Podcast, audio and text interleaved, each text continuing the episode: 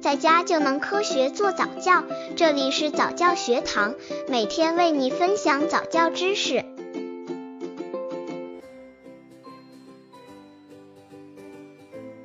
八个月宝宝早教亲子游戏三：宝宝的爬行训练。这个阶段，宝宝的爬行水平会直接影响到大脑的开发，而且变换身体方向和空间感觉的爬行游戏有助于丰富宝宝的空间知觉和视觉空间智能。视觉空间智能高的人，往往有比较好的方向感、空间感。这个游戏在家中干净的地板上就可以进行。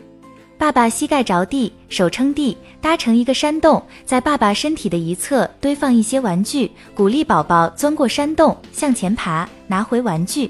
宝宝拿到玩具后，鼓励宝宝往回爬，并且把玩具交给妈妈。宝宝钻过山洞时，爸爸妈妈要为宝宝欢呼，宝宝为妈妈拿回玩具，妈妈也要及时给宝宝一些鼓励，并且计数。宝宝在钻过山洞的时候会很兴奋，甚至会突然加快速度。婴儿时期爬得好的宝宝，学走路也比较好，学说话也快，认字和读书的能来也比较强。可以在地板上铺上小毛毯或者其他柔软的覆盖物，以免地板太硬，宝宝觉得不舒服。而对于不爱爬行的宝宝，这时的爸爸妈妈要多和宝宝开展亲子竞技互动游戏，提高宝宝爬行的兴趣，培养宝宝钻爬的能力。还可以这样变换游戏，在距离宝宝三至四米远的地方放置洗干净的红苹果、青苹果各一篮，让宝宝根据妈妈的指令爬过去拿苹果。刚接触早教的父母可能缺乏这方面知识，可以到公众号早教学堂获取在家早教课程，让宝宝在家就能科学做早教。八个月宝宝早教亲子游戏四，宝宝的空间体验。这个游戏发展平衡能力。洗澡是宝宝非常喜欢的一项活动，而在洗澡过程中，用划小船的形式对宝宝平衡能力的发展大有帮助，而且可以丰富对大脑神经的刺激。